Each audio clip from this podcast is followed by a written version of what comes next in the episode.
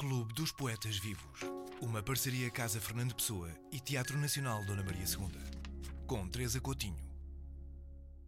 Boa tarde, boa tarde a todos e a todas. Obrigada por estarem aqui hoje, neste regresso ao Clube dos Poetas Vivos. Um, hoje com Ricardo Marques, uh, fico muito feliz, Ricardo, que tenhas aceito o convite e também com as vozes maravilhosas do Cláudio de Castro e do João Grosso e com as vossas presenças maravilhosas. Uh, hoje, numa configuração um bocadinho mais feliz, estamos mais próximos todos uns dos outros, sentados lado a lado, isso deixa-me muito feliz também. Uh, Dizer-vos que que é uma emoção estar aqui, que esta parceria continua de saúde e, e para durar, esta parceria entre a Casa Fernando Pessoa e o Teatro Nacional da Maria II, e que o clube, eh, se tudo correr bem, continuará e, portanto, eh, isso também é um motivo de celebração.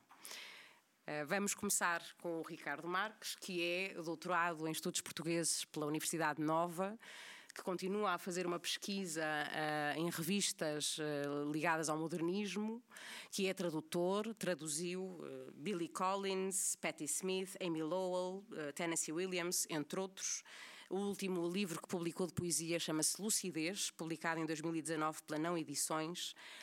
Um, que é um, enfim, um poeta de uma sensibilidade que vão perceber muito particular e, eu diria, muito multifacetado porque, enfim, para além de, de, de, escrever com palavras, escreve com colagens, escreve com. Depois falaremos também do corpo, não é? E da dança e de como é que o corpo também está ligado à poesia. Uh, é alguém que também tem como missão, ou encara como missão, uh, fazer antologias de poetas uh, não traduzidos, traduzi-los para que possam chegar a nós e, e também será um tema de conversa hoje. Eu começaria, antes de, de, começarmos a conversa, Ricardo, por lermos alguns poemas, como é hábito, para vos darmos a conhecer a voz do Ricardo. E começaria com um livro de que gosto muito, é um dos, eu já disse isto, é um dos meus livros uh, de eleição, que se chama Homo Sapiens, Diário de uma Drag, publicado na Duda Correria. E porque já percebi que, enfim, a configuração da sala é um bocadinho difícil para quem está um bocadinho mais longe, vamos ler de pé para que possam todos e todas ouvir-nos. Então vamos a isso.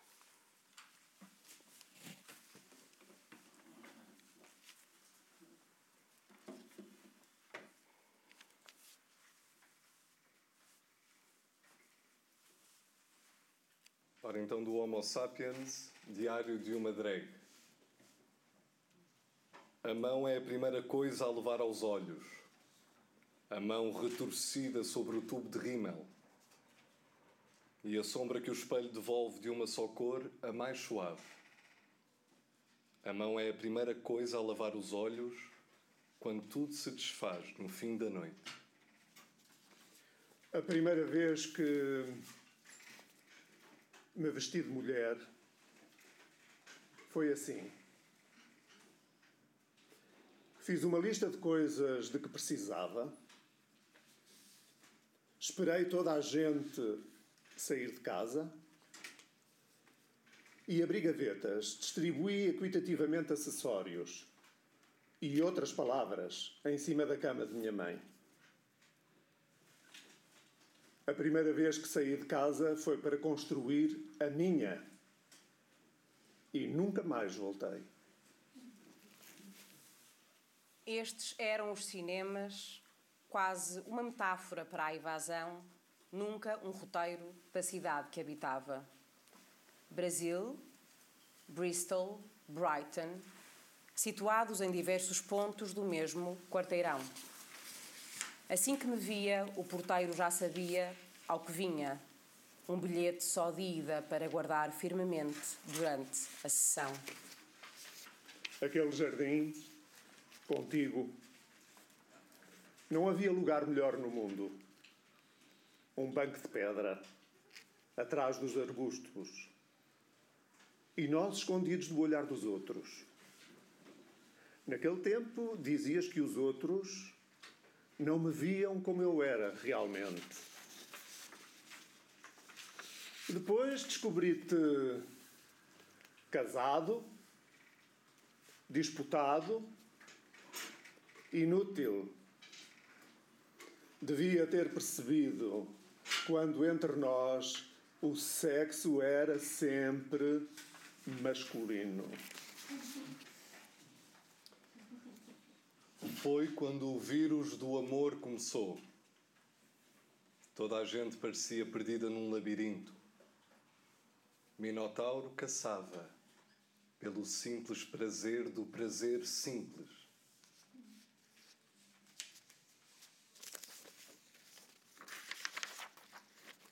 Nunca a invisibilidade me doeu tanto.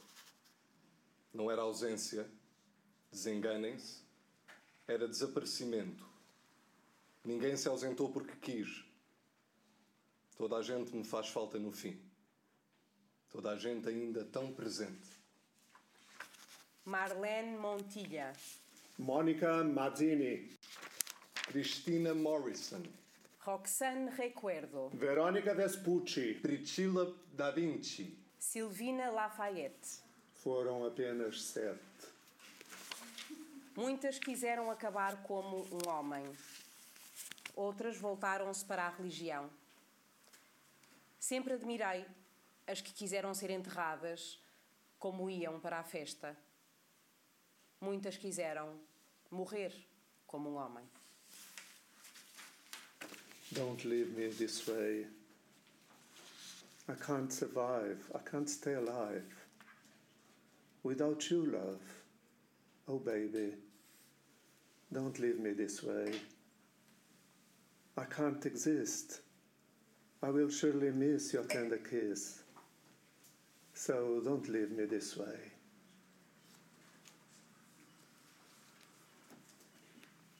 Um dia telefonaram-me no fim de um show. Fui reconhecer um corpo que a família não queria.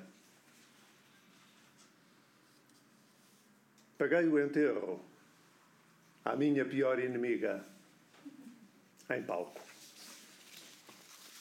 Outra foi reconhecida pela própria mãe, contaram-me. Nunca pensei que o meu filho fosse tão bonito, disse.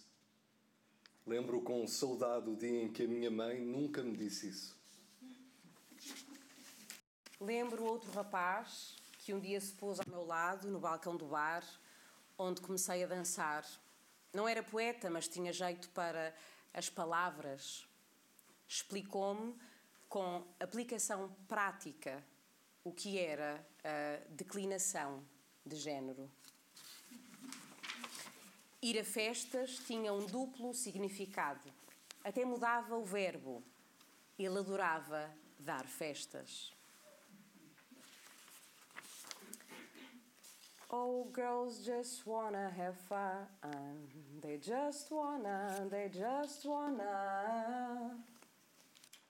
Depois comecei a sentir-me velha, sentada naquele balcão, naquele fim de década, observava o vai e vem dos carros, os namorados passando lentamente com as namoradas, passando horas mais tarde sozinhos, a pé. Batizamos o primeiro momento de Grand Tour. Ao segundo chamamos Petit Tour. Mas na cabeça dos visados a definição era ao contrário. Hoje, as mais jovens passeiam-se pavoneando-se. De antes nós pavoneávamos-nos passeando. É coisa da alma, não de perna. As, mãos hoje já não, as mãos hoje já não são as mesmas. São mais velhas e experientes. E tenho sempre o tempo na ponta da língua. A todas as coisas digo que sobrevivi. Tens o dom de tornar tudo o que é feio em belo. Foi a coisa mais bonita que me disseram. O que mais me impressionou foi nem sequer estar maquiada. A coisa pior que me disseram foi rapidamente esquecida e não deve ser matéria deste diário. De todas as minhas amigas, sinto mais falta de Mona Lisa, que já fora menino de bem, menino de boas famílias. Fugiu dos pais, abandonou o país, casou com um barão e mora em Paris.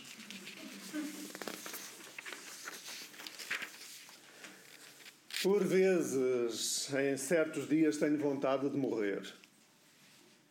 Não é coisa de partir. Não é coisa de parir. É coisa de não conseguir o equilíbrio necessário. Nessas vezes ponho os saltos altos, normalmente pretos, e contemplo a morte lá do alto, mesmo que não saia da cozinha. Hoje tenho de sair em busca do glamour. É o que digo ao espelho quando me levanto. I will survive. I will survive. I was petrified.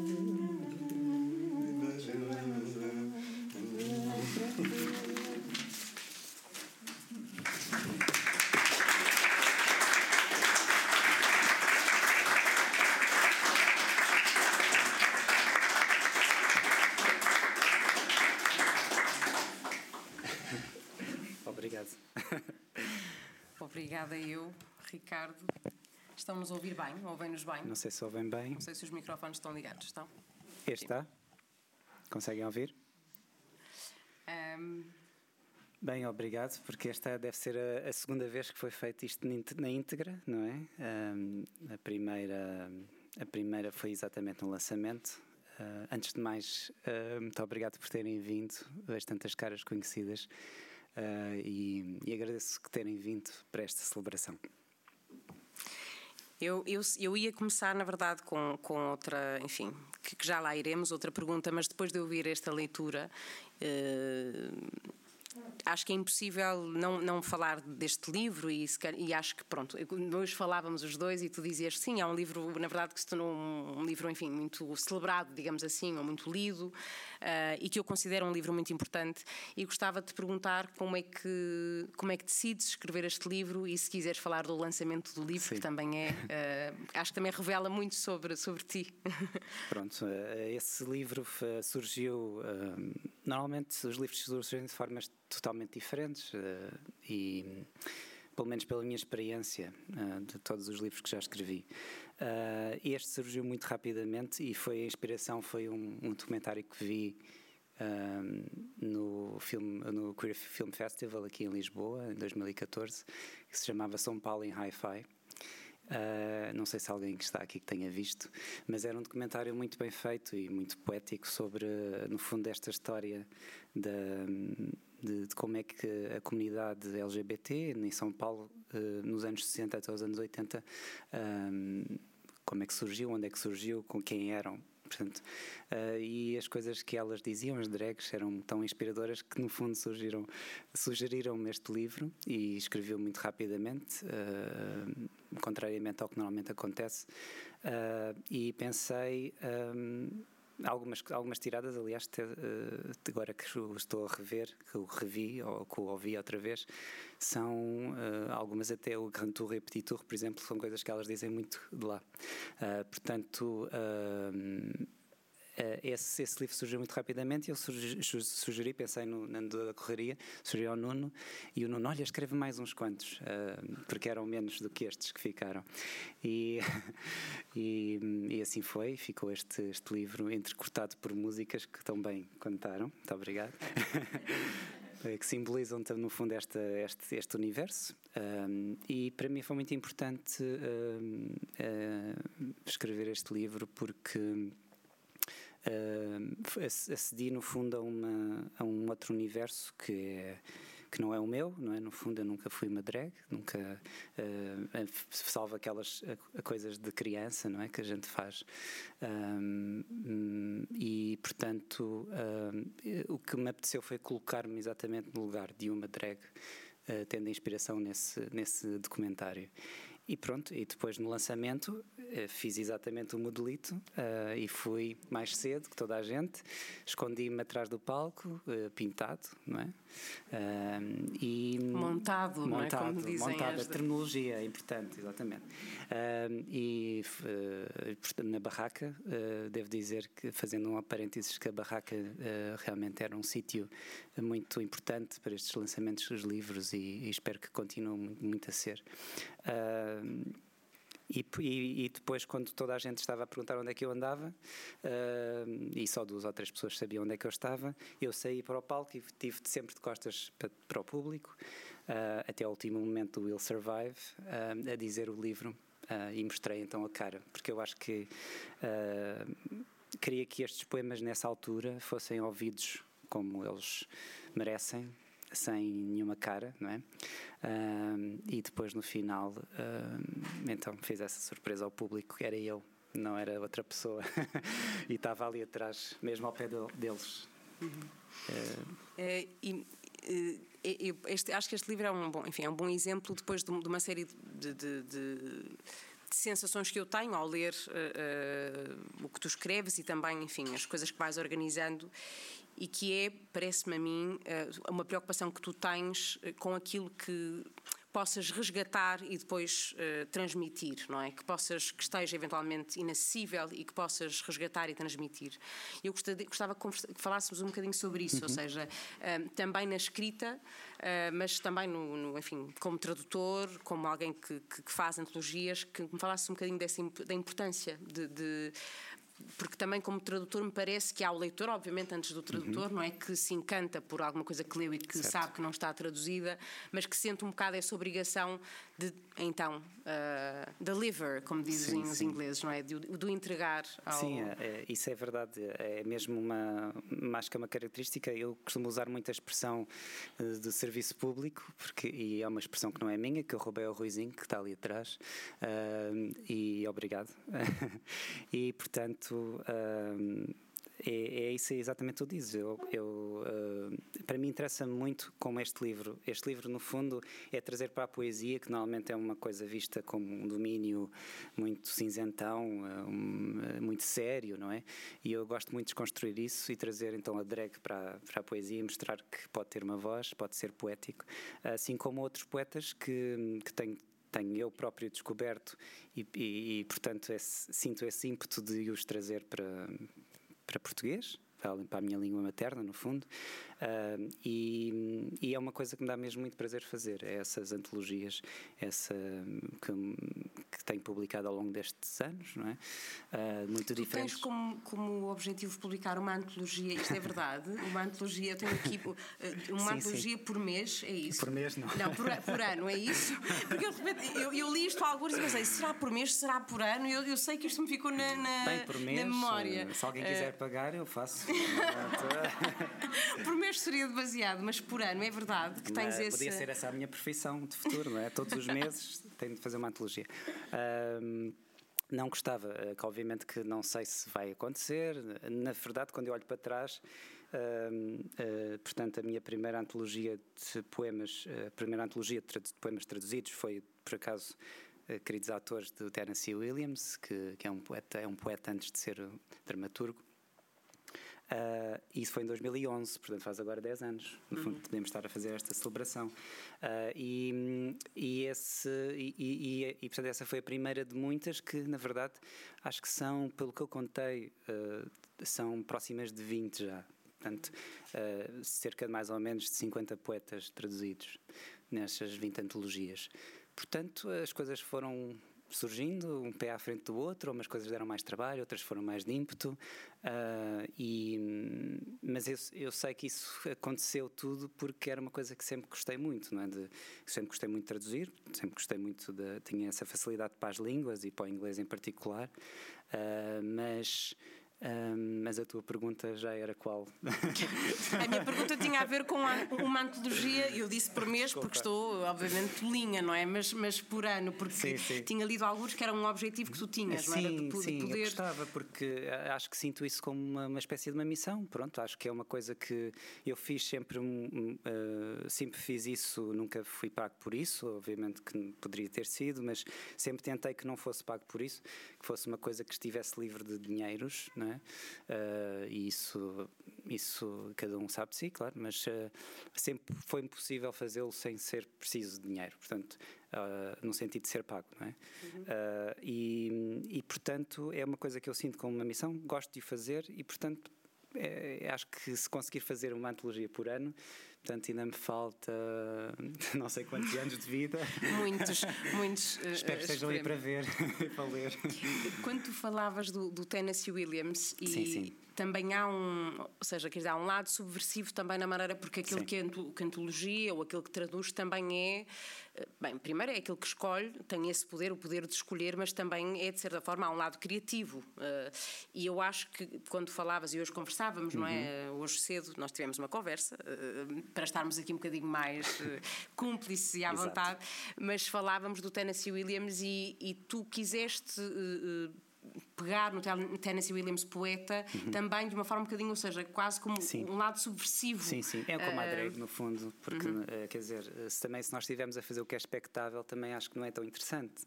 Eu pelo menos não acho, para mim, para o fazer, para eu que vou fazer. Uh, uh, para mim, o Tennessee Williams, ele próprio considerava sobretudo um poeta, não é? e há muita gente que não, não sabe isso, e realmente aquelas peças que são fenomenais uh, são uh, têm, estão cheios de poesia, e, literalmente, às vezes estão com poemas e alguns personagens são poetas. Portanto, uh, ele dizia sempre que a poesia era a poesia, ele era poeta e depois punha a poesia nas peças. Portanto, isso quem que vocês que são atores que sabem muito bem, certamente já fizeram Tennessee Williams, sabem que isso está lá muito presente. e, e essa parte subversiva, subversiva realmente interessa-me porque dar esse lado diferente, não é? uh, da, de uma personagem que normalmente é conhecida, uma figura conhecida, isso, isso dá outra visão, outra perspectiva sobre a, sobre a figura, como por exemplo esta, também esta antologia dos futuristas que, que fiz há dois anos, que me deu muito, foi muita pesquisa, muito trabalho, fiz a capa, portanto a edição Síntese do autor. E simultaneidade, antologia de poesia futurista, e da editora, é uma editora de autor, chama-se é, Zanzibar. É para rimar, pronto. uh, e tem muitas, muitas eh, poetas mulheres, portanto é uma, também é uma das coisas que eu gostei muito de fazer e descobrir, porque nós temos sempre a ideia de que o futurismo é só o Valentino Sampuano, que diz respeito às mulheres, uhum. e na verdade tem muito, muito mais por onde escolher. Esta é só uma, uma, uma abordagem ao futurismo na poesia. Um, e pronto, estas coisas surgem estas ideias. Quando dizes isso, é mesmo de serviço público que estamos a falar, Sim. não é? Porque traduzir eh, poetas, mulheres, não é? Eh, que pertencem ao futurismo, nós estamos tão habituados a ouvir os autores futuristas, é realmente de serviço público que estamos a falar. Sim. Um, e, e, pegava aqui numa, numa uma coisa que tu disseste que eu achei muito bonita e para voltar um bocadinho ao lado, enfim, ao, tudo isto é, é, autoral, obviamente, mas o lado do poeta, não é? Uh, tu disseste-me uh, escrever é a minha forma de reagir ao mundo. Sim. E eu gostaria, fugindo um bocado às questões de como é que escreveste, ou como é que começaste a escrever, não tanto por aí, mas mais Uh, porque eu acho que tu tens uma produção poética vasta, não é? Tem, escreveste bastante, tens muitos livros publicados, uh, e eu gostava que me falasse um bocadinho sobre isso, ou seja, porque ao mesmo tentando formular a pergunta melhor, o que é que é isso de ser a forma como reages ao mundo uhum. e se isso quer dizer que tanto podes escrever sobre qualquer coisa que te atravesse de muito, digamos, uh, fundamental, como, enfim, as coisas fundamentais de que se fala na filosofia e na poesia sempre, mas também pode ser falar sobre uh, qualquer coisa cotidiana claro. e meramente corriqueira, não é? Claro, não, isso, isso sim, uh, é uma maneira de ser, eu acho que pelo menos eu sempre me vi assim, a escrita para mim sempre foi uma coisa que, desde criança, desde que aprendi a escrever, não é? e, e, realmente está, tá presente, a poesia surgiu, Uh, talvez a coisa que mais, que mais me lembro, mais antiga que me lembro de, de, de, poemas foi um livro que ainda, ainda está no sótão dos meus pais, que é a Geografia da Sofia, na segunda edição. E, e há um verso que, que me ficou sempre desde a infância, que é a, a vida é como um vestido que não cresceu connosco é nesse tem esse tem esse verso fantástico da Sofia. E realmente uh, se calhar foi aí que despertei não sei mas uh, mas sim é uma maneira de reagir ao mundo porque é a maneira como eu me expresso melhor. Portanto já tentei várias maneiras de expressão uh, mas acho que a escrita é aquela que mais me calma aquela que mais onde eu consigo dizer mais coisas Uh, e, e, e, lá está, é como o Tennessee Williams, a poesia depois vai para várias frentes, não é? Uh, e até, mas eu acho que, uh, não querendo dizer que o poeta é um ser iluminado ou o que seja, não acredito nada dessas coisas, ainda hoje estive a fazer uma sopa, uh, portanto, se fosse o poeta iluminado, não. Uh, e, uh, portanto, essas coisas são se fosse iluminado, a sopa aparecia, não é? Do feita Olimpo, do, Olimpo, do Olimpo claro, entregue pelas deusas se e pelos quiserem, deuses. Se quiserem, claro, eu pela morada, mas, mas claro que. mas há uma, há uma coisa que é da poesia que é o trabalho, não é? Da poesia não é?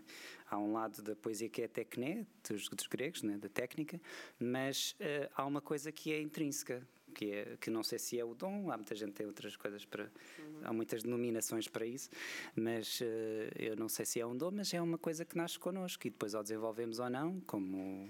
Se, se nasceu para as máquinas para tratar de carros ou de, para, para sei lá uh, para ser ator não é um, portanto é uma eu, eu sinto esse chamamento místico, mas uh, e trabalho e, e, e, realmente, como tu disseste, tem sido já bastantes livros uh, e, e, isso é independente de tudo aquilo que, que, me possam dizer sobre os livros. Portanto, é a forma que eu tenho de expressar e é aquilo que eu, que eu consigo dizer sobre o mundo. Uh, uh, desde o primeiro livro até agora, isso tem acontecido e, portanto, penso que que é isso. há, há uma, uma, há uma característica interessante na, na tua obra, porque realmente é uma obra já bastante vasta, e que é tu organizares a obra em lado A e lado B, digamos até, assim. Até agora, sim. Até, até agora. agora. Sim. Uh, eu gostava que falasse um bocadinho também sobre porquê, não é? Porque é que alguns livros pertencem, eu posso dizer, o lado A, uh, vou dizer só alguns, tem o Servidões, o Didascálias, o Ruína no Lúcido, o Lucidez, o lado B tem justamente o, o, uh, este que acabámos de ouvir, o Homo Sapiens, Um Lugar Só para Si, os Wolves em Sussex e outros. Uhum. como é que organizas estes... Não, isso é uma, isso como é uma se fosse coisa, uma cassete. É uma cassete, exatamente. E há o lado C e o lado D, é que não mostrei o fecheiro todo. Uh, mas, e os inéditos. Uh, mas, uh, não, isso é uma coisa artificial, obviamente, que é para, isso não é para mim, não é? É para eu também perceber aquilo que está feito, não é? Para não voltar a fazer outra vez. Mas é, que isso é uma coisa que é a morte do artista, literalmente. Mas, não, eu, é, é, esse lado A, quer dizer, tem a ver mais com livros que demoraram mais tempo a serem feitos, tiveram outro, outra, digamos, não nasceram uh, de uma ideia como a drag, por exemplo, ou de uma ou, do, ou este de, que vocês depois irão ler de, sobre a Virginia Woolf, um, que tem a ver com a minha vida, porque estive lá, não é, como voluntário. Uh, mas uh, esse é o lado A, quer dizer, são livros que de certa maneira, então, e curiosamente têm todos um, só uma palavra, o título é só uma palavra. Portanto, uhum. é só uma arrumação artificial que eu fiz uh, para não para os distinguir, porque são todos foram todos escritos um, por mim, mas, uh, mas só para perceber o que é que está feito, não é? Acho que todos. Eu tenho uma mania das listas, eh, como o Borges, adoro fazer listas, e se talvez venha daí uh, mal uma arquivística. Tens, li, tens listas de coisas por fazer, as, coisa, as coisas que ah, vou fazer. Sim, sim, sim, sim. Cadernos e cadernos. Uh, é a casa do Fernando Pessoa, não é? Portanto, eu até sou parecido com ele. Uh, e... dizem-me, dizem-me. Portanto, uh, não, é, quer dizer, é, eu gosto de fazer listas porque é como a antologia, não é? Nós, para mim, quando arrumamos pensamentos, não é? E eu que tenho cada vez pior memória, e se ficar afirmado numa lista ou numa. Pelo menos permite-me arrumar melhor as minhas ideias e, mas é um caos ao mesmo tempo porque há muita coisa que, que não está arrumada e, e pronto. E, e, é essa a natureza também do fenómeno, não é? De, da escrita, não é? Da criação. Da criação, é? porque as coisas nunca estão arrumadas. Por mais que se tente arrumar o caos, teima em invadir claro. a criação. E isso ainda bem que é assim, e nós temos também de, te, de, de permitir que essa pulsão esteja lá presente, porque se for tudo racional, tudo programado, a vida deixa de ter sabor, não é? Quer dizer, não, não, não, não faz sentido. Eu, uh, uh, víamos agora ouvir uh, mais alguns poemas, mas como vamos começar justamente com um lugar só para si, uhum. os Wolves em Sussex, eu gostava só que falasses, acho que era engraçado ouvirmos um bocadinho o que é que foi essa experiência. Já agora eu digo um lugar só para si, vem, penso eu, quer dizer, sim, sim, é um livro muitíssimo importante para mim, eu até acho que já falei dele no clube várias vezes.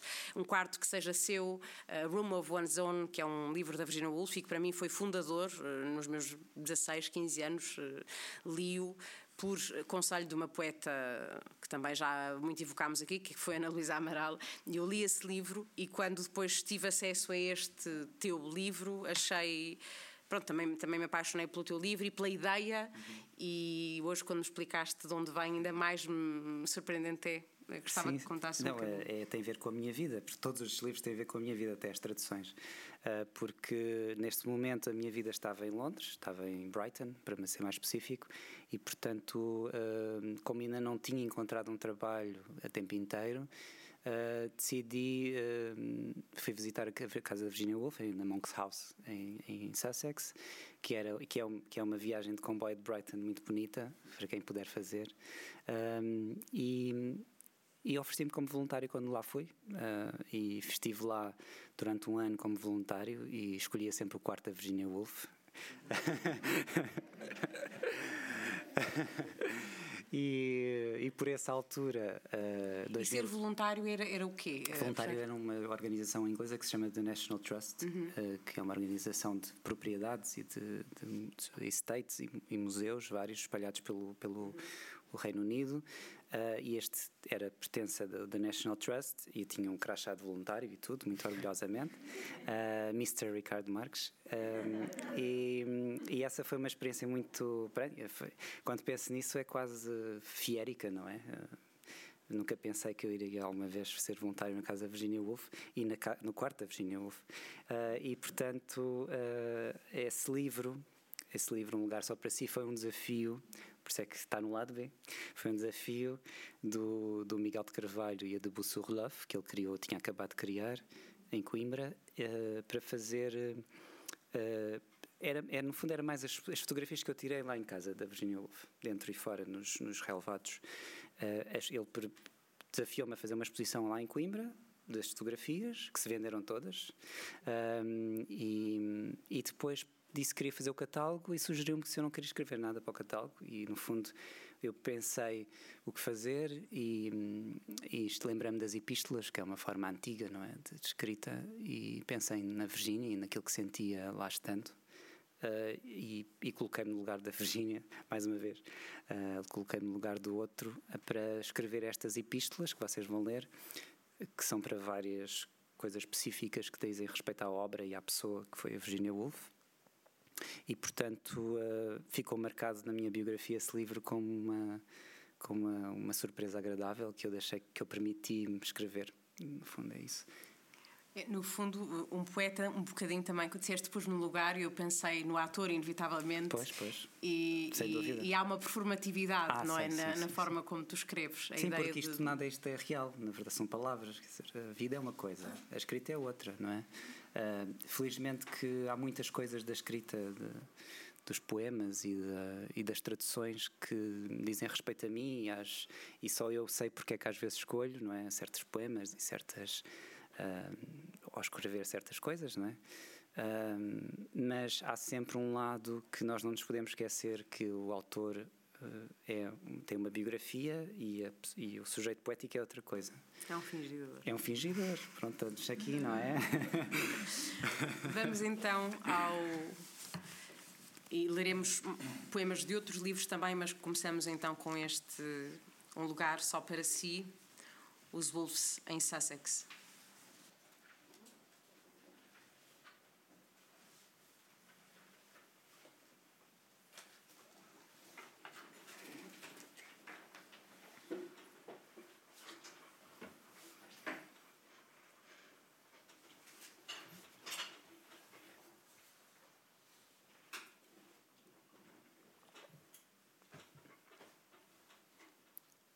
Querida irmã, lembras-te do farol da nossa infância, varrendo a costa à noite, enquanto o sol, durante o dia, sabia percorrer o céu ordeiramente, éramos felizes. Escrevo para que te lembres, hoje que tu o escreveste. O tempo empurra-nos tão tragicamente adiante que a marca que deixa nem sempre é superada. Escrevo-te para te enviar estes ladrilhos que ontem fiz de memória. Querida escrita, a ti de nada te devo e ainda assim tu voltas a face. É assim que te lembro. Uma cara tem memória, como o toque. Deixo-te incólume à secretária, esperando a próxima frase, o tom em que pintar o tempo. Deixo-te escrita, enquanto te olho de frente. Querida vida, este é o teu templo, erguido no jardim dos amigos, entre os olmos que plantamos, continuas lá dentro, escorrendo como areia através dos dedos no azul da página tudo se resolve. E quando te ouço, é como se as nuvens desaparecessem, a erva se prolongasse até ao rio. Querida morte, este é o teu leito. Quem te antecede na margem do rio, a que deito outras pétalas e outras pedras, em que deito a vida que contenho. Aqui sempre sonho acordada o que outros rejeitam. E se me levanto, é a ti que condeno pela escrita. Estas paredes contêm-me, porém, e por vezes sinto que apenas o jardim me continua. E agora, de livros outros. A criança a criança nega a existência à abelha, não porque a quis rival, mas como castigo por saber voar mais do que ela. Não podem coexistir no mesmo espaço. O último ser é aquele que a todos sobrevive. Sobrevoa, porém, a abelha morta sobre todas as outras coisas e perdoa a criança que a matou mero ato de mortal, ser com medo, com a vida pela frente.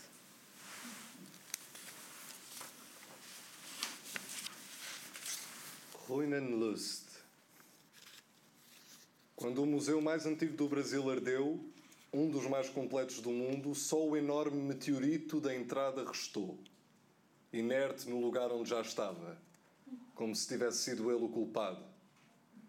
No incêndio arderam também as memórias coloniais portuguesas e muitas borboletas, manuscritos e gravações inéditas de tribos entretanto massacradas.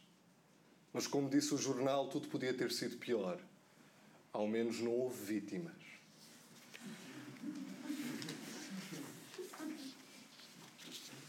Pessoa Quando Pessoa escreveu o livro do desassossego, não o escreveu mesmo. Foi escrevendo, fragmento a fragmento, durante toda a vida. Era uma pessoa tão desassossegada que tinha de ser vários, diz-se. E hoje, aos seus estudiosos se chamam pessoanos, porque também são vários. E não se conseguem concentrar numa ordem para o livro. Não conseguem concordar entre si. De fragmento em fragmento, enche uma pessoa o papo de eternidade. Esta foi escolhida a dedo. Uh, lamentações. Quando Herodes construiu o seu templo, estaria longe de pensar que Tito viria de Roma para o fazer desmoronar. E já outro tinha caído naquele local séculos antes. Tito, porém, deixou uma parede a que chamaram Muro das Lamentações. Hoje, os judeus deixam ali papéis a pedir desejos. Mais difícil seria construir um lago para atirar moedas. Todo invasor é, antes de mais, um invadido de si próprio. Berlim. Quando se construiu o muro, tiveram de fazer pontes aéreas. Tudo bem, desde que haja aviões. Mas só um dos lados era capitalista e podia comprá-los. Pois claro, ganhou a guerra. Hoje até comunistas vão lá buscar pedrinhas, apesar de ser proibido. Construíram um centro de interpretação porque já ninguém se lembra disso. Toda a memória é um muro que se está sempre a deitar abaixo. Lisbon Revisited 2018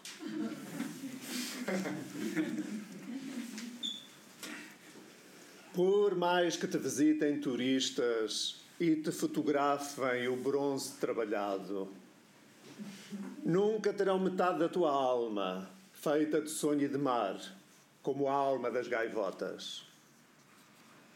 Por mais que palmilhem este lugar e te tragam arrastado na boca e no olhar, só encontrarão edifícios e paisagem só levarão nas mãos o próprio suor. Porque tu já não pertences a esta cidade, nem sequer a este mundo. Tu és a tua própria aldeia, que criaste apesar dos outros. Tu és o eterno sítio dos vindouros, nunca daqui saíste. E estás além. Porque eu quero o amante sem vício que não seja o do amor. Como a autoestrada começa nos alvéolos e se desdobra pelo mundo na respiração, na exalação. O que eu quero é quem ame sem medo. Por isso te toco, porque recebo aquilo que tens para dar. Um braço, uma mão, um dedo, uma unha, Conto assim uma por uma com a boca todas as marcas do teu corpo onde te irei reencontrar e todos os entardeceres serão meus.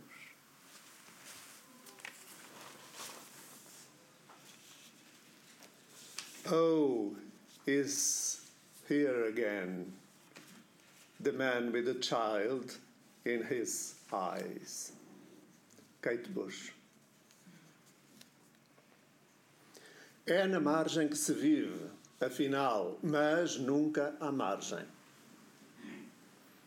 É o que dizem os olhos de criança quando os plátanos ficam retidos na retina e os jogos passam a ser os das palavras ou dos silêncios que as procuram como se ainda jogassem às escondidas. Reajo assim a uma árvore. Vou direto às suas raízes Procuro nela o que não encontro no mundo e abro-a em versos que nem sempre nem nunca dizem o que quero. Antes houvesse o verso que diz o que vejo, por certo. Passa um dia e as parangonas não passam de palavras grandes, primeiras páginas que continuam a nada dizer do estado do corpo. Trago os olhos para dentro Subo-os ao baloiço da beleza e o equilíbrio, coisa rara, coisa rasa, permuta-se quando a mão lhe dá o ímpeto. E passam dias sem que olhe o mundo. São ramos, raízes a mais, em redor, enredando-me. Só os olhos da criança me vão dando a salvação. E por isso escrevo como vivo para me salvar, nunca para sobreviver.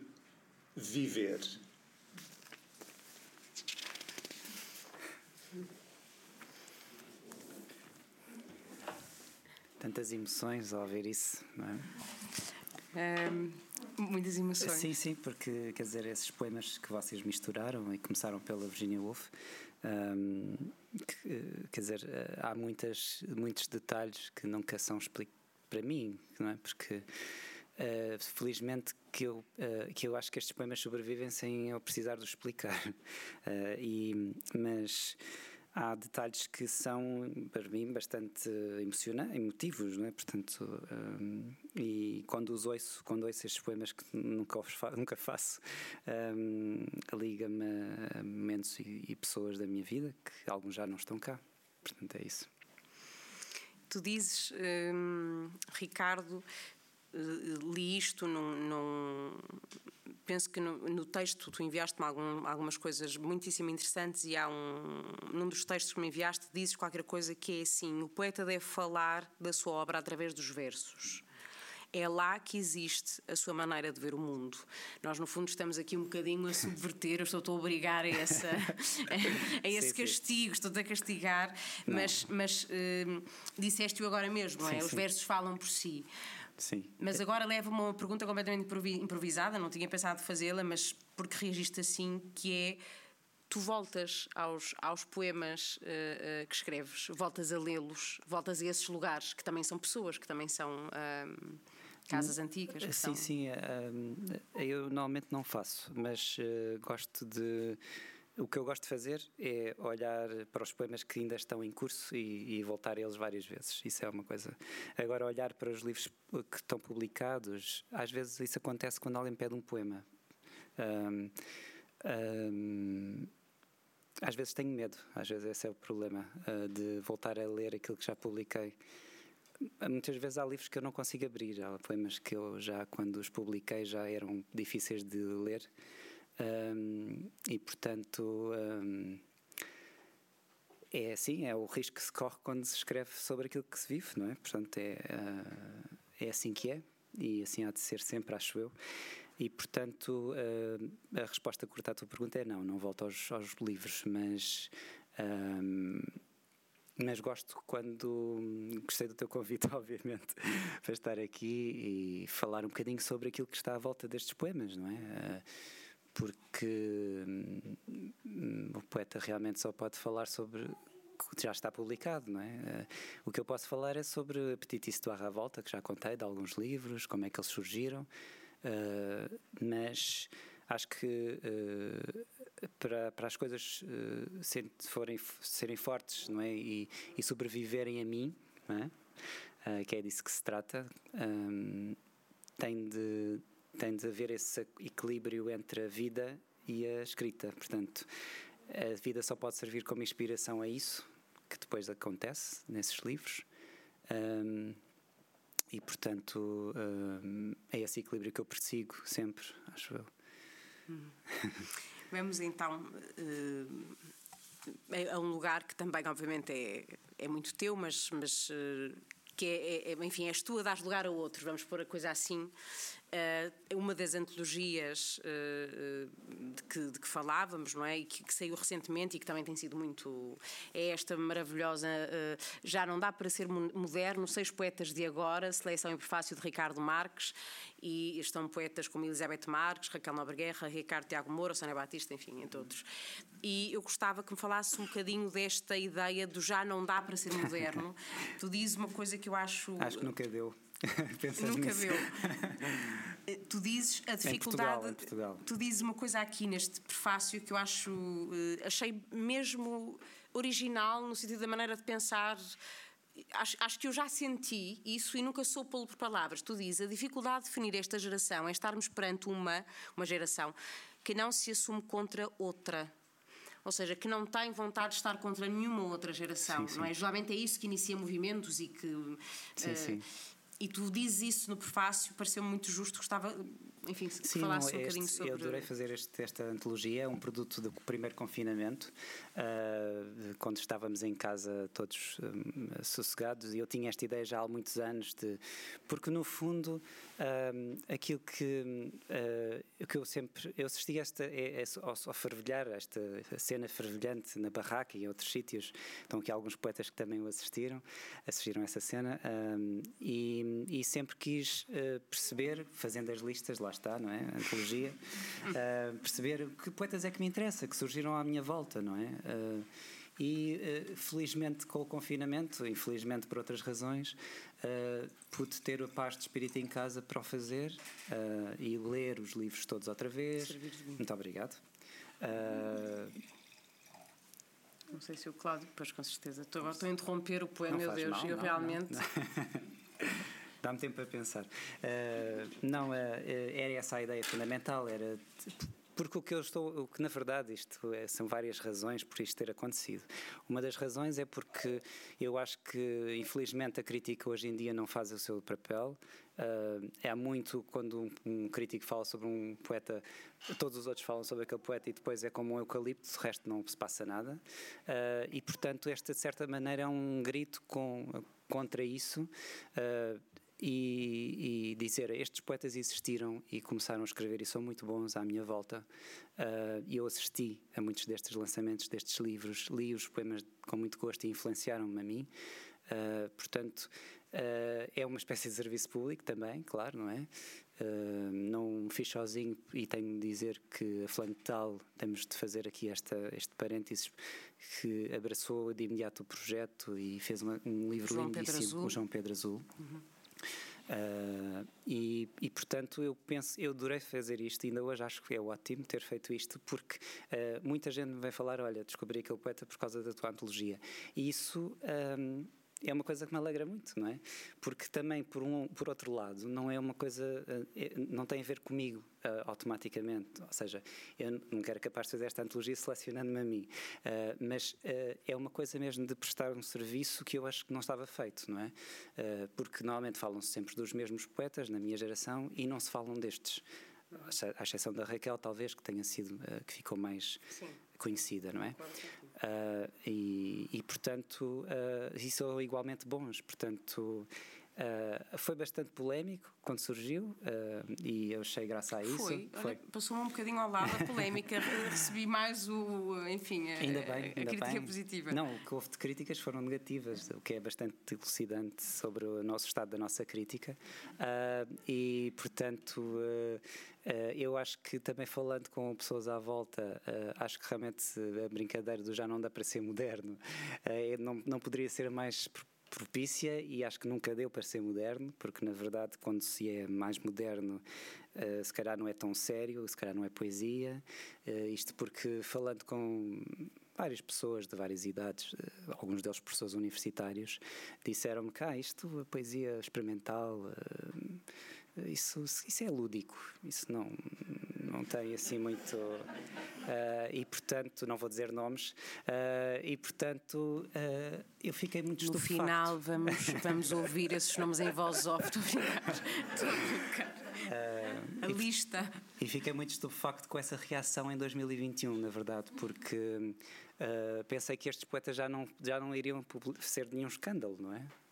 E digo isso no prefácio, aliás. Uhum. Um, e, portanto, uh, realmente, se calhar, pensando retrospectivamente, o título devia ter sido Nunca Deu para Ser Moderno, uh, como se prova pelo Orfeu, aliás, não é? Porque foi o que foi naquela altura, nós olhamos para o Orfeu e aquilo uh, não é nada vanguardista, não, não, não é. Não, portanto, eh, gostei do várias vezes, nem duplamente, triplamente, quadriplamente, fazer esta antologia, precisamente para agitar isso e mostrar: olha, estes poetas são igualmente bons, uh, são da minha geração, alguns um bocadinho mais velhos, não estava preocupado com isso, mas surgiram nesta, nesta altura. E de fundar aqui uma tese de fundo, que é o ano 2013, para mim, acho que foi um ano particularmente importante na poesia portuguesa, recente, uh, porque é uma série de, de, editoras que surgiram nesse ano Tu explicas isso muito bem, não? Aliás, muito Pronto, estou, a public, estou a publicitar para o João Pedro Azul, vendem muitos livrinhos, uh, mas uh, brincadeiras à parte, uh, faz tudo parte de um mesmo sistema, se calhar é o lado D. né? de, esta parte das antologias, fazer antologias que.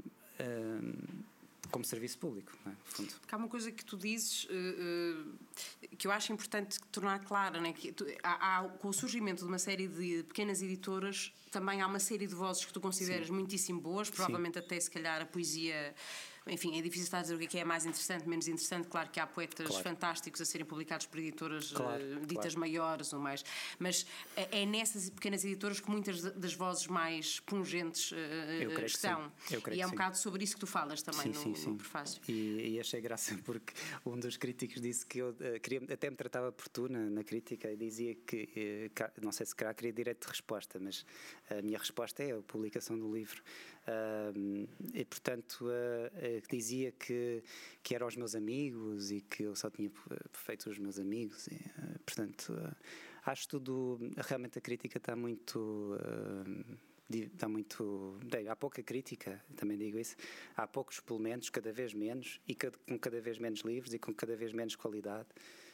isso é sintomático de uma sociedade que não está bem. Uhum.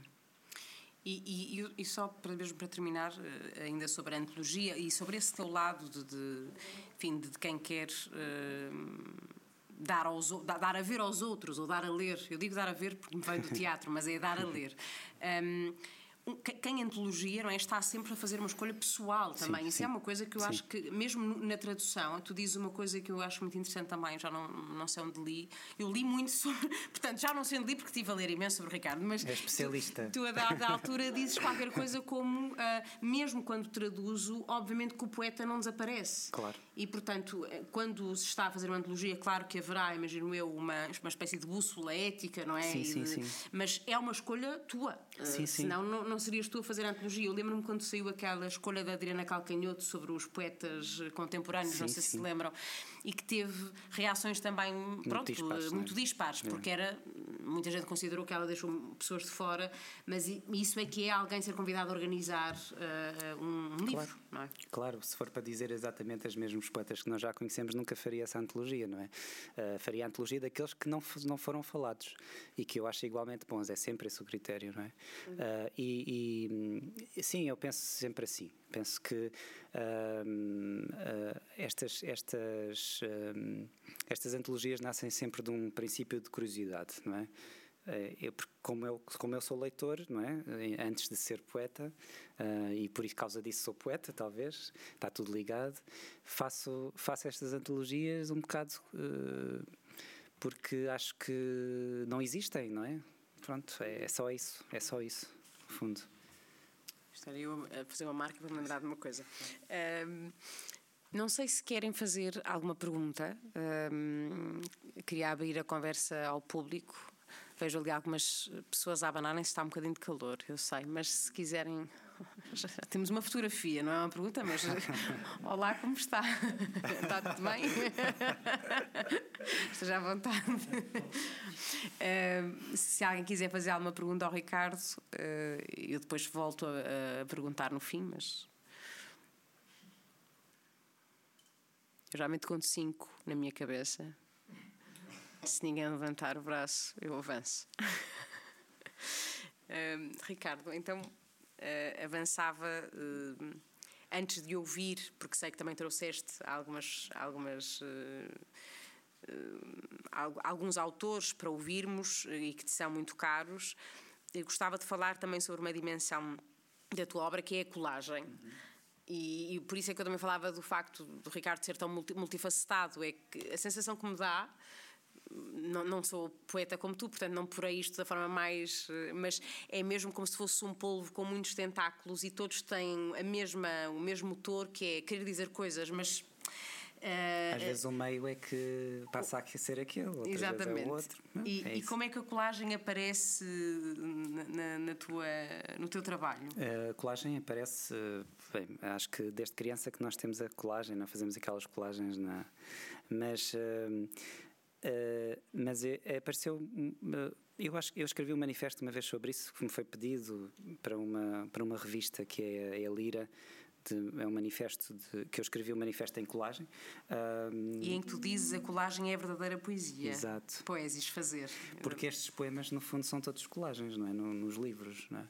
Eles estão todos colados uns aos outros e estão todos. No fundo, é, é, é no, no Ruína Luz que vocês leram, tem lá um tem lá um poema do Matisse, o poema final, em que ele, que ele diz, acaba por dizer que a vida é uma colagem, é? De vários papéis. Uh, toda a seção dessa palavra papel, não é? Uh, e no fundo uh, a colagem nasce uh, de ver muita colagem também, não é? Claro, porque as exposições têm esse efeito em mim, uh, vou a muitas exposições e tem Uh, e a colagem uh, acho que surgiu depois de ter visto o Matisse, as, os, os, papéis colados do Matisse, precisamente em Londres, uh, que foi aí que eu comecei mais a fazer e que me dei mais liberdade para o fazer. Um, porque há também uma, um certo preconceito que se tem de vencer, não é? Eu tive de vencer para mim próprio, não é? De dizer eh, não, isto faz tudo parte do mesmo universo, não devemos eh, ser estanques, não é? De dizer eh, não, ele é poeta, não pode ser colagista, não pode ser isto, não pode ser aquilo. Nós temos esta tendência, não é? De, de, de ver as coisas compartimentadas, não é? E isso também foi para mim muito útil, porque eu sempre tive o contrário, não é? Lembro-me sempre de professores de educação visual que diziam para eu não pintava bem dentro do, das, das, dos limites. Portanto, estou aqui a fazer terapia com a, com a Teresa. Uh... Mas não pintar bem dentro dos limites pode ser fantástico, pois, não pois, é? Naquela Quer altura dizer... não era bom e, e, eu pensava bem, realmente em arte não dá, não. Apesar de ter os, os, testes, os testes psicotécnicos davam para humanidades ou arte, portanto, na verdade já lá estava, não é? Uh, e eu acho hoje em dia, com a idade que tenho, uh, com aquilo que, que me aconteceu, dou-me mais à vontade para, para experimentar várias coisas e, e, já fiz fotografias, exposições de fotografia, exposições de colagem. Uh, e já dançaste? E já dancei. A minha mãe queria que eu fosse bailarino, mas eu não lhe dei esse, esse prazer, porque na verdade o bailarino, como vocês sabem que o ator é um, o corpo é muito importante, não é? Uh, e... Endireitámos-nos. Ai não, o João continuou igual. Eu endireitei-me logo, mas o João pensou. Na... Há uma devoção, quer dizer, eu adoro ver dança e adoro dança porque, uh, porque precisamente eu acho que é uma manifestação da poesia, não é? Uh, um corpo que, que faz poesia com o corpo, não é? e, e portanto era uma coisa demasiado para mim pôr-me esse ónus de de treinar o corpo dessa maneira profissional, é? É algo que eu não que eu não quis perseguir, uh, mas que obviamente que gosto muito de dançar ainda hoje em dia e fiz esse curso de dança em Londres, contemporânea, precisamente para descobrir que não era por ali. Aí, mas surgiu um pequenino poema depois não, não, vou ler porque não o trouxe, mas, uh, e está em inglês. Mas, uh, mas surgiu um pequenino poema que eu dei à professora de dança nesse, nesse curso, que no fundo, de certa maneira, é um, uma tese de mestrado sobre o que é a dança. então, indo finalmente aos eh, autores, uh, a autora também, que tu. Eu faço sempre este desafio, não é? Ao, à convidada ou ao convidado, eh, de trazer alguma coisa que queira ler, ou, enfim, algum autor que queira evocar. E sei que o Ricardo trouxe mais que um, portanto. Sim, uh, Sim uh, e o primeiro o primeiro que eu gostaria de ler, talvez seja o mais forte, é este uh, do, o, do Howl, o Footnote to Howl, do Allen Ginsberg. Esta é a edição facsimilada do, da primeira edição. Uh, e hum, eu gosto muito deste poema, já o li em outras ocasiões, nomeadamente na Barraca, uh, e acho que quando, quando a Teresa me convidou para, para vir aqui e me perguntou que poemas poderia, pudesse trazer, este para mim é um dos. Adoro este poema. O Howl em si é um ótimo poema totalmente uh, diferenciador de águas, mas em particular o footnote, portanto a nota de rodapé ao Hall que ele escreveu, uh, é, é muito impactante. Holy, holy, holy, holy, holy, holy, holy, holy, holy, holy, holy, holy, holy. The world is holy. The soul is holy. The skin is holy. The nose is holy. The tongue and cock and hand and asshole, holy. Everything is holy. Everybody is holy. Everywhere is holy. Every day is in eternity. Every man's an angel. The bum's as holy as a seraphim. The madman is holy as you, my soul, are holy. The typewriter is holy. The poem is holy. The voice is holy. The hearers are holy. The ecstasy is holy. Holy Peter, Holy Alan, Holy Solomon, Holy Lucian, Holy Kerouac, Holy Hunky, Holy Burroughs, Holy Cassidy, Holy the unknown buggered and suffering beggars, holy the hideous human angels, holy my mother in insane asylum, holy the cocks of the grandfathers of Kansas, holy the groaning saxophone, holy the bop apocalypse, holy the jazz bands, marijuana, hipsters, peace and junk and drums, holy the solitudes of skyscrapers and pavements, holy the cafeterias filled with the millions, holy the mysterious rivers of tears under the streets, holy the lone juggernaut, holy the vast lamb of the middle class, holy the crazy shepherds of rebellion. Who digs Los Angeles is Los Angeles. Holy New York, holy San Francisco, holy Peoria and Seattle, holy Paris, holy Tangier, holy Moscow, holy Istanbul, holy time in eternity, holy eternity in time, holy the clocks in space, holy the fourth dimension, holy the fifth international, holy the angel in Moloch, holy the sea, holy the desert, holy the railroad, holy the locomotive, holy the visions, holy the hallucinations, holy the miracles, holy the eyeball, holy the abyss, holy forgiveness, mercy, charity, faith, holy, ours, bodies, suffering, magnanimity, holy the supernatural, extra brilliant, intelligent kindness of the soul.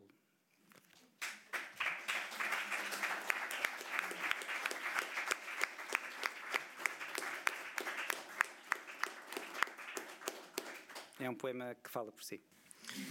Gosto, eh, eh, depois, de leres, depois de leres o poema, eu diria que multifacetado mesmo, não é? Porque leres o poema e depois com a tua voz diz é um poema que fala por si. Mas eh, há aqui, são vários níveis de, de, treinado, de energia e de, de performatividade. E falavas também. Um, para além do, do Ginsberg. Sim. Uh, Há um poema muito especial que queria Sim. prosseguir, que é o do Dylan Thomas. E é muito especial porque a pessoa que me apresentou este poema está aqui, que é a Maria Helena Sebral, foi minha professora no, de inglês no último ano do liceu.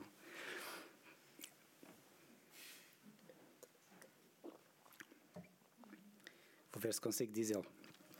Um, deixar que a emoção não. E, portanto, é um poema que é muito. Mal sabia eu, mais tarde, que seria muito importante. Um, se chama Elegy, de Dylan Thomas. Uh, é um poeta que eu acho que eu considero um dos, um dos melhores poetas do século XX. Uh, ah, isto é muito relativo, uh, mas para mim é. e é o último poema que ele escreveu, deixou incompleto. é, um, é um poeta que eu até acho muito parecido com, com a Sofia. acho que essa, essa comparação ainda está por fazer. E, portanto, é um poema que, que desde os meus 18 anos sei de cor e, portanto, Uh, vou dizê-lo.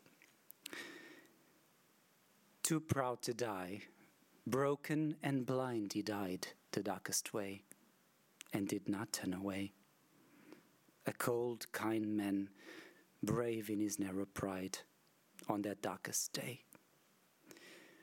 Oh, forever may he lie lightly at last, on the last crooked hill, under the grass, in love, and there grow young among the long flocks and have I lost or still all the numberless days of his death, though above all he longed for his mother's breast, which was rest and dust, and in a kind ground the darkest justice of death, blind and unblessed. Let him find no rest but be fathered and found. I prayed in a crouching room by his blind bed, in a muted house, one minute before noon and night and light. The rivers of the dead, this poor hand I held, and I saw through his unseeing eyes to the roots of the sea.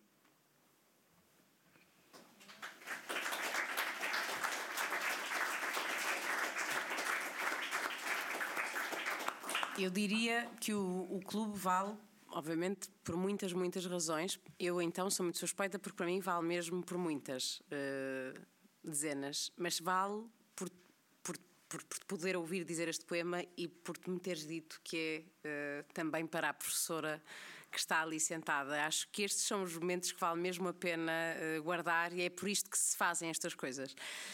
não, não podia deixar de dizer porque, enfim, também a mim me comove.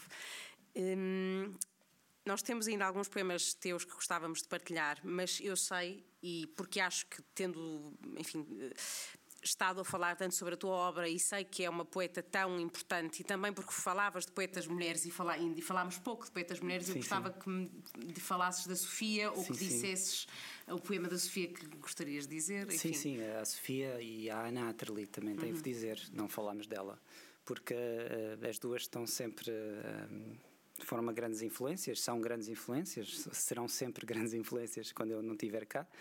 Uh, e, e para, para mim, os primeiros poemas é uma história também que posso contar aqui, já agora.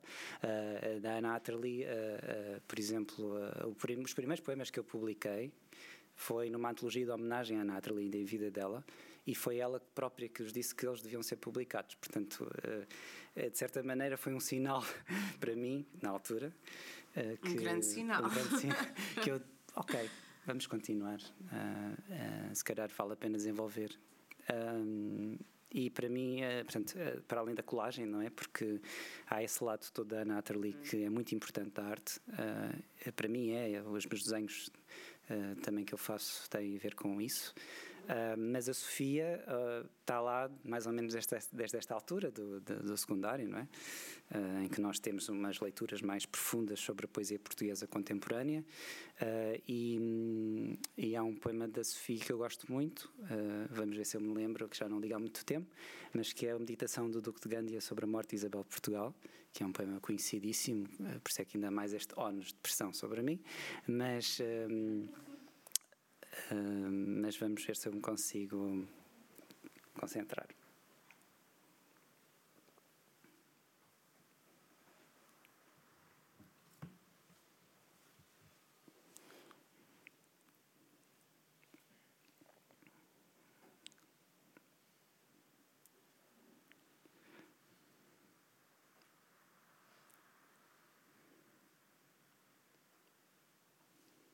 Pelo visto não quer. Vamos passar a outra fase, senão. Não quer. Pode ser que surja, depois eu interrompo-te. Uh, então, sendo assim, vamos ouvir uh, mais uns poemas do, do Ricardo. E um deles que tem justamente uma alusão uh, a este poema da, da Sofia, de que eu também gosto muito. Então vamos a isso.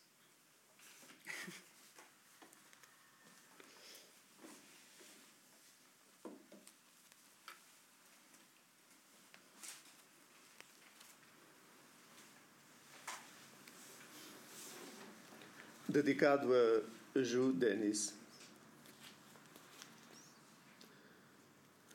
Como prova de vida, foram postos a marchar no caminho da morte. 15 quilómetros de areia, 50 graus centígrados e muitas semanas sem água, bússola ou esperança descalços até aos ossos, humilhados até aos ossos. Muitas mulheres tiveram crianças, no caminho as enterraram com milhares de mortos. E só agora se sabe do monstro capaz da crueldade, também neste lugar do mundo. Um monstro que expulsa, cala e consente. Um monstro que é gente no meio de gente. Para Fanny. Que posso eu fazer para, para lavar a tua lembrança de meus olhos? Porque eles viram, oh, há apenas uma hora, uma preciosa rainha. O toque tem memória. Oh, diz, meu amor, diz-me o que posso fazer para esquecê-la e ser livre na liberdade que antes tinha, quando cada bela coisa que via era bela, o suficiente para me captar num só olhar, mas não para ali me enclausurar. Quando pobres, que fossem as coisas e variegadas, a minha musa tinha asas e pronta estava sempre para seguir o seu caminho, ainda que lhe contrariasse a vontade emotiva, ainda que divina seja para mim. Divina? Que digo? Que gaivota consegue filosofar quando segue o seu voo sobre o mar, acima de violentos confrontos marinhos? Às vezes ouço passar o vento, e só de ouvir o vento passar vale a pena ter nascido. Fernando Pessoa.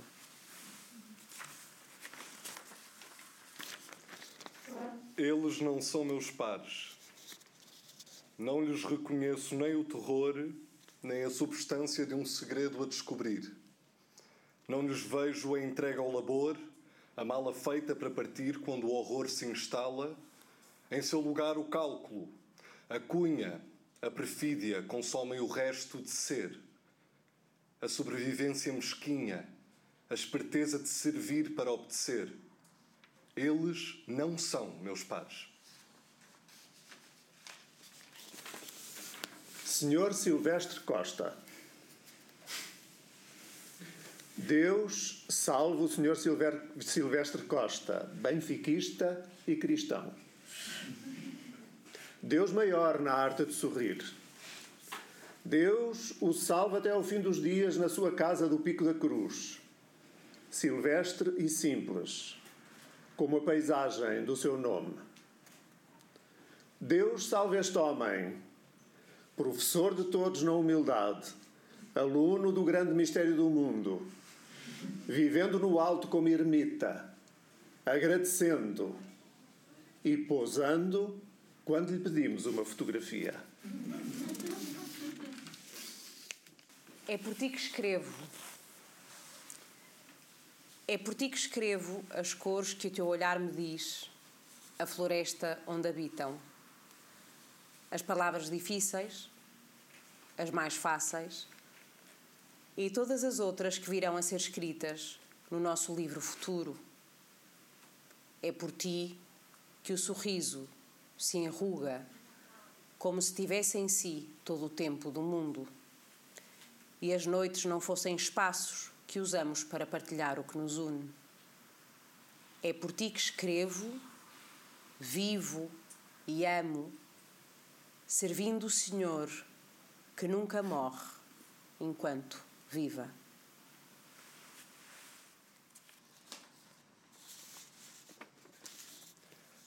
Uma árvore. Havia sempre uma árvore naquilo que contavas algo concreto que se, que se iniciava magicamente. Dizia humus, raiz e crescíamos de repente, enquanto contemplavas aquilo que íamos traduzindo cá dentro. É que o mundo era muito difícil, diverso e era preciso criá-lo como um poema. Dar os nomes às coisas porque se chega à vida. Ainda te lembras do brilho no olhar como que tudo escutava? O discurso que trazia. A amizade é agora essa árvore onde te encontro mesmo que não te veja. Basta lembrar-me da raiz que tão bem plantaste e tudo, num ápice, reverdece e flutua.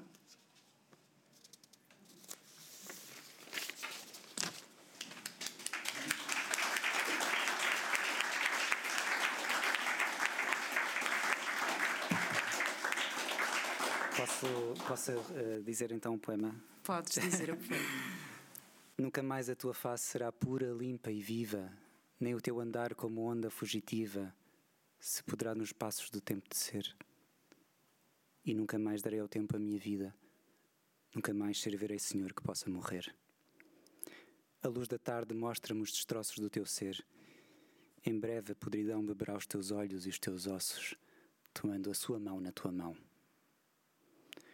Nunca mais amarei quem não possa viver sempre, porque eu amei como se fossem eternos o brilho, a luz e a glória do teu ser. Eu amei-te em verdade e transparência, e nem sequer me resta a tua ausência. És um rosto de nojo e negação, e eu fecho os olhos para não te ver. Nunca mais servirei Senhor que possa morrer.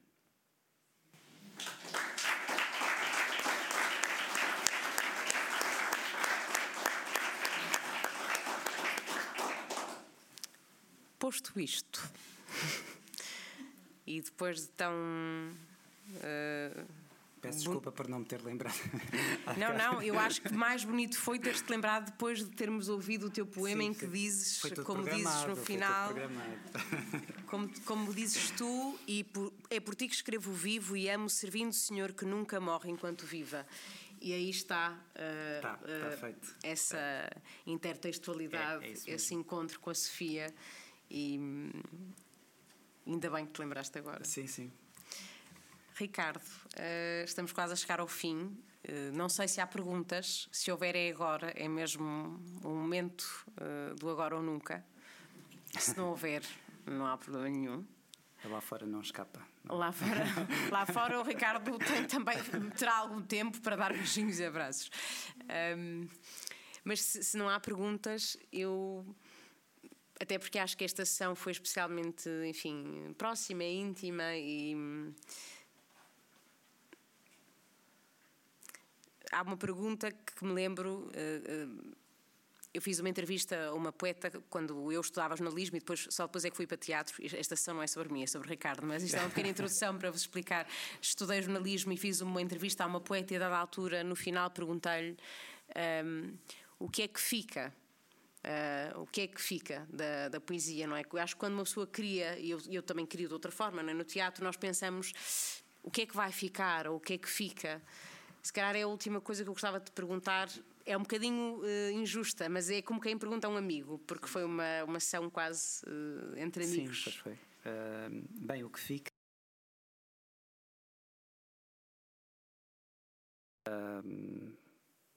Não sabemos se o planeta vai continuar, portanto, eu tenho um poema sobre isso na lucidez. Portanto, não sabemos, não sabemos, não sabemos nunca quando fazemos e por isso é que é bonita a pulsão de fazer, não é? de, da poiesis, de fazer, não é? Uh, seja no teatro como tu fazes, seja na poesia ou noutras artes. Uh, nós fazemos porque temos de o fazer. O que fica depois é, é indeterminado porque não, não, não somos nós que podemos controlar isso, não é? Nós, obviamente, que tentamos ao máximo que as coisas fiquem, mas, uh, mas, mas as coisas às vezes não ficam, não é? E eu faço, tento fazer pela minha parte, fazendo estas antologias, que outros fiquem também, não é? Um, mas uh, é uma pergunta pertinente, mas eu acho que quando se escreve e quando se cria, um, não, não deve estar sim muito presente, deve ser uma coisa que está lá atrás e que não é para nós e que e que depois de vez em quando há uma a Teresa Coutinho convida-nos para fazer uma sessão que falamos sobre isso, não é? E há muitos, há muitos que, que aqui poemas que, que, são muito pessoais e que há alguns que eu não consigo ler uh, e nem falar deles e portanto um, eh, isso é meu contributo é o que eu posso dizer este é o meu contributo uh, para um mundo melhor, como diria a Sofia, não é? Este meu ofício de, de poeta, como ela dizia, uh, ao ombro de gigantes como ela, uh, porque nós criamos sobre coisas que já estão criadas, uhum. não, é? não dizemos nada de novo. e quando se parte desse pressuposto, que é um ótimo pressuposto, não saber, não, não, não pensar que se vai inventar a roda, acho que abre-se uma possibilidade imensa de mundos que podem ser criados sendo nós próprios. E é isso. Obrigada, Ricardo, uh, por tudo. Uh, e obrigada ao Cláudio, uh, muito obrigada, e ao João, muito obrigada. E a vocês, estamos de volta. Muito obrigada por terem estado aqui em novembro, é no Teatro Nacional Ana Maria II, com a Gisela Casemiro. Obrigada a todos. Obrigada, Ricardo.